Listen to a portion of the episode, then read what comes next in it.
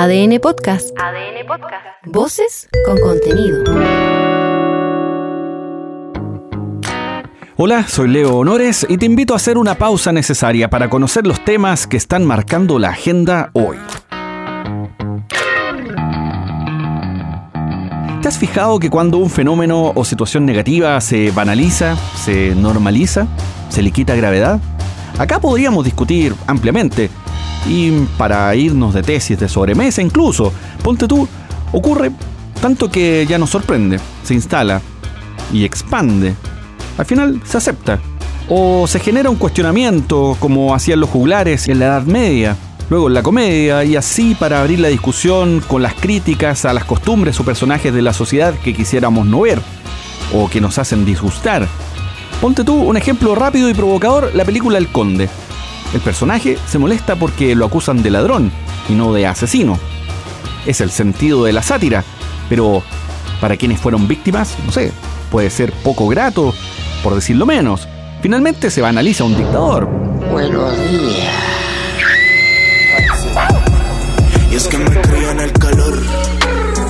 Lugar de donde salen narcobandidos, putas locas con el color. Y siguiendo con la exaltación argumentativa, si hablamos de normalizar o acostumbrarse a convivir con el narcotráfico, el escenario es igualmente chocante. Seguro viste en redes sociales las fotos y videos de la muerte de una influencer asociada al narcotráfico a plena luz del día, en Padre Hurtado. E incluso hablar de influencer como una condición o actividad en paralelo al de narcotraficante se podría calificar como una banalización ya del asunto. Me autocastigo por eso. La fiscalía no descarta un ajuste de cuentas tras este crimen. De hecho, Sabrina Durán Montero cumplía con una pena de libertad vigilada. Este es el fiscal Pablo Sabaj. Lo estamos investigando y esa es una de, de las hipótesis que obviamente en este momento estamos verificando. Ella estaba cumpliendo una pena de tres años y un día de libertad vigilada asistida, por lo tanto salió eh, cumpliendo esa pena en libertad con la supervisión de, de, de Gendarmería. Y en eso eh, ocurrió este hecho.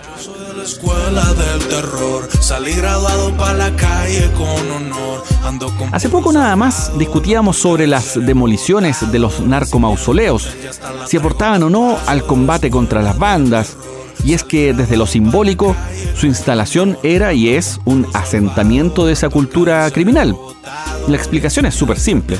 Piensa en crecer viendo la adoración a delincuentes, en donde todo pato malo es un benefactor, un personaje casi místico en el barrio, una pseudo leyenda urbana.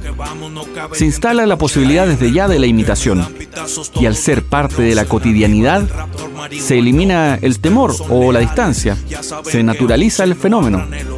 De ahí, por ejemplo, considera lo que ha pasado con la música, los videos en YouTube, en TikTok, y así suma y sigue. Ahora, hay algunos que de tanto en tanto uno ve porque son divertidos. No sé, yo te confieso que me gusta mucho ese video en que unos jóvenes van rapeando con pistolas en mano y uno le queda atrapada la mano cuando se cierra la puerta de la camioneta.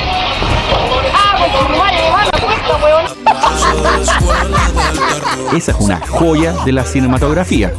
Amateur, por supuesto, pero una joya igual. Pero en lo serio, la investigación sigue y los vecinos están preocupados porque este asesinato podría tener consecuencias. En ese momento, Cell sintió el verdadero terror.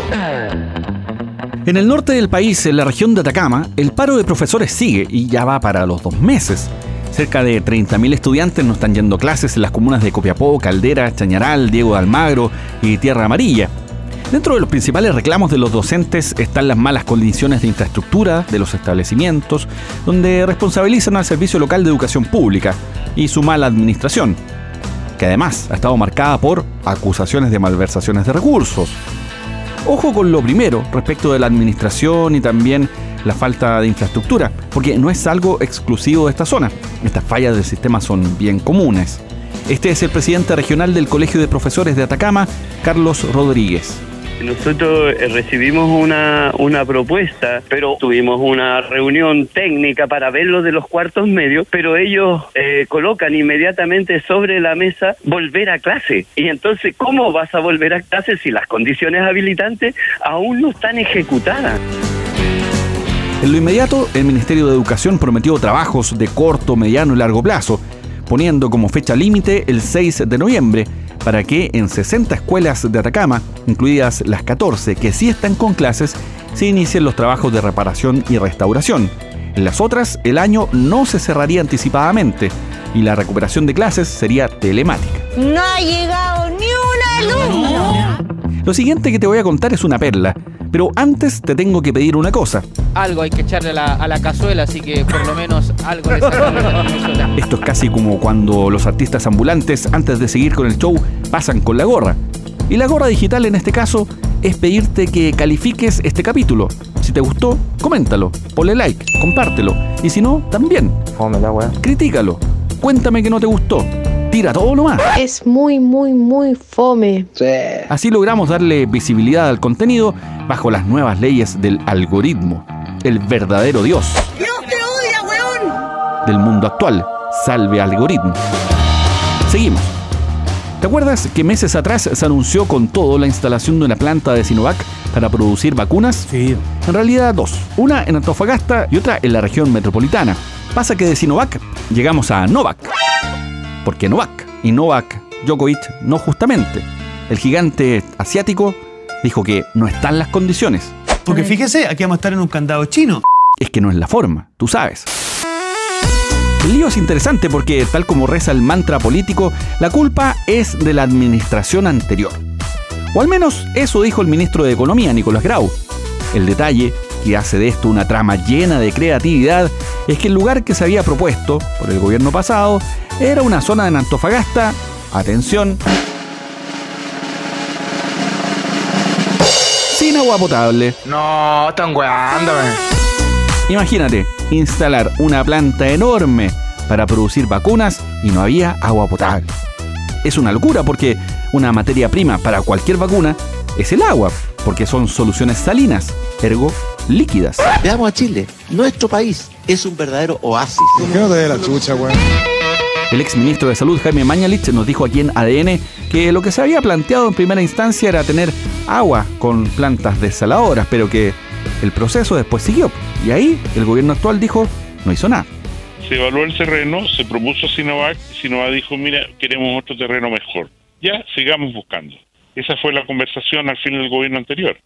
En este gobierno nadie tomó la posta de seguir hablando con Sinovac, de ver cuáles eran mejores terrenos, cuáles eran mejores posibilidades y como el mismo plataforma de lobby refiere a las reuniones de Sinovac con las autoridades chilenas, en realidad no hubo nunca ninguna respuesta, ni respecto a Quilicura, ni respecto a Antofagasta.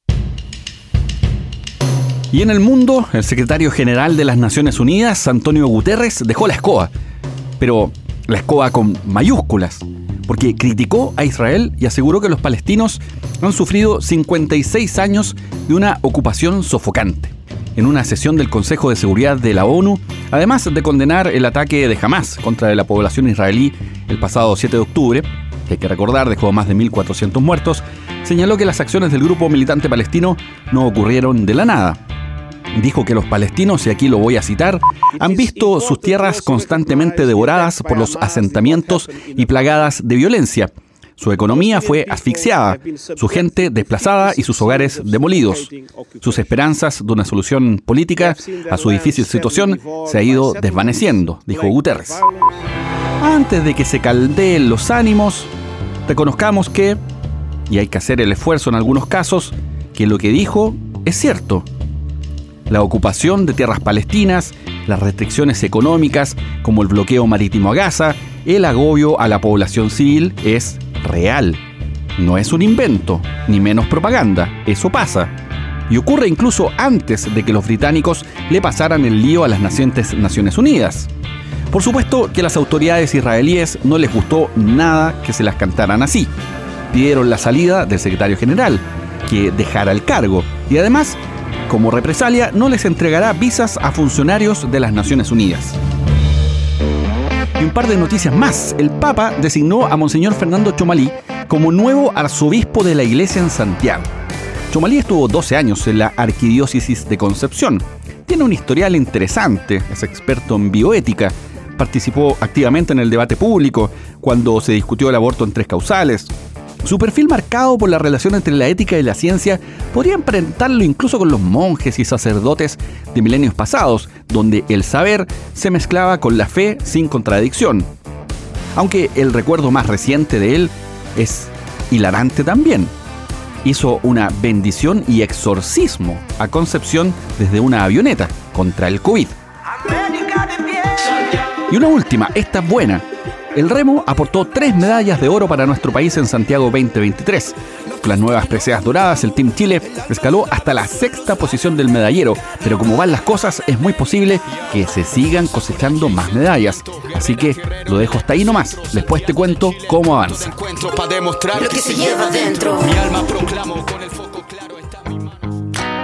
Soy Leo Honores y esta fue una pausa necesaria.